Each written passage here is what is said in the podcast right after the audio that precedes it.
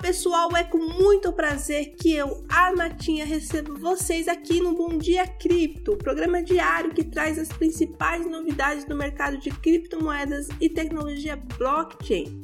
Hoje é quinta-feira, dia 13 de abril, e eu já estou super animada para compartilhar com vocês as últimas notícias. Mas antes, quero lembrar a todos que em nosso site bitcoinblock.com.br vocês podem se cadastrar gratuitamente no plano Sardinha e ter acesso a várias vantagens exclusivas. Não percam essa oportunidade. E agora vamos para notícias que estão dando o que falar no mundo das criptomoedas. A FTX, uma das maiores corretoras de criptomoedas do mundo, pode reabrir e o token FTT dobrou de preço em minutos. Isso mostra o quão aquecido está o mercado de criptomoedas e como as pessoas estão interessadas em investir nessa área a CVM da Argentina também liberou contratos futuros de Bitcoin, o que é uma excelente notícia para aqueles que desejam investir em criptomoedas ao longo prazo.